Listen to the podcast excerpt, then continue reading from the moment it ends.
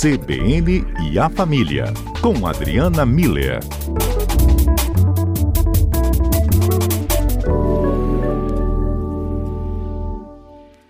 Boa tarde, pessoal. O CBN e a Família de hoje vai ter um pouquinho de cara de capixabas pelo mundo. Eu não vou poder estar ao vivo com vocês porque eu estou num congresso aqui em Porto então vai ser um programa gravado, mas sintam como se eu estivesse aí presente com vocês.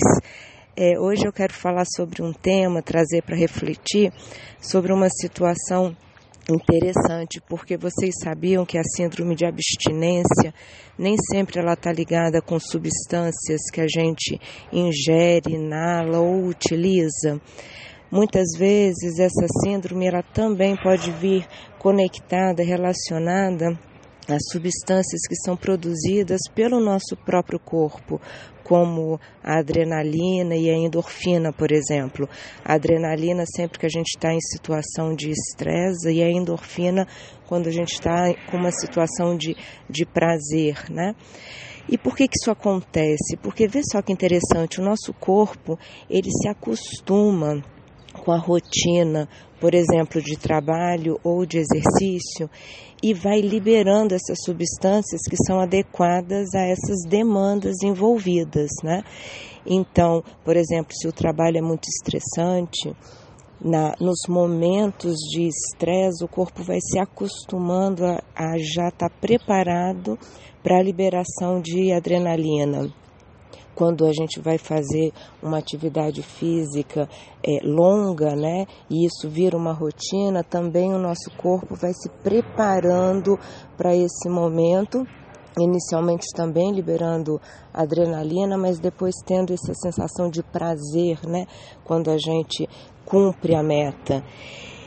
E, e esse assunto ele é importante porque Primeiro, para a gente entender que esse movimento acontece e também porque é importante a gente estar tá preparado para aqueles momentos em que a gente vai parar.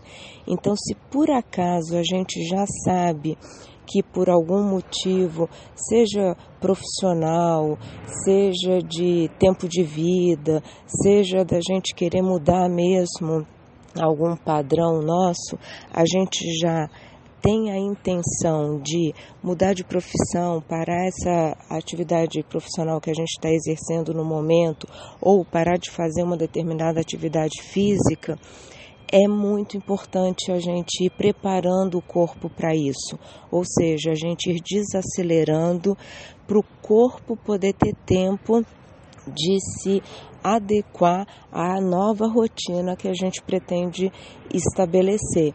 Então, ao invés de fazer atividade física todos os dias, a gente começa a fazer uma, uma redução dessa, desse grau, dessa frequência, né?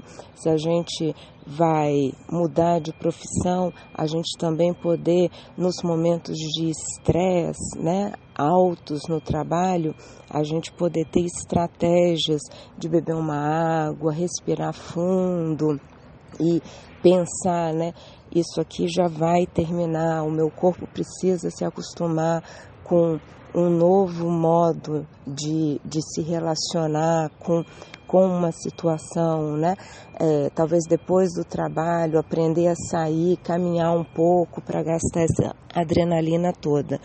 Claro que em situações em que nós somos pegos de surpresa, por exemplo, em caso de demissão ou de lesão, né, pensando nos atletas, aí a gente vai precisar da ajuda profissional, né, dos psiquiatras, por conta mesmo de, de equilíbrio dessas substâncias, né, e ajuda psicológica para a gente conseguir criar uma nova rotina de uma forma mais tranquila.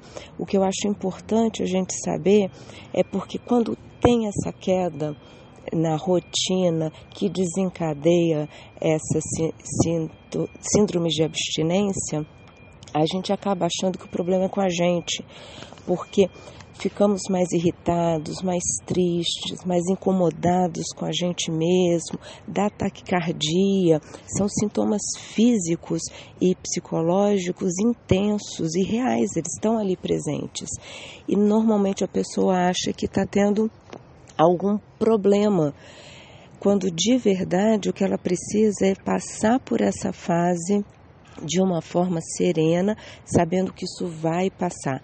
Assim que o corpo se acostumar à nova rotina, assim que o corpo entender um novo, uma nova forma de lidar com a situação nova que ele tem pela frente, aí você vai voltar a acalmar, vai voltar a ter suas noites de sono tranquilas, vai continuar tendo a sua rotina e a sua vida de volta na sua mão é só um período que passa. Então eu espero que vocês tenham entendido, reflitam sobre isso. Se estão pensando em mudar de profissão, em parar por um tempo, alguma profissão ou alguma atividade física, por favor se preparem para isso, para que esses impactos ou não existam ou pelo menos sejam minimizados ao máximo.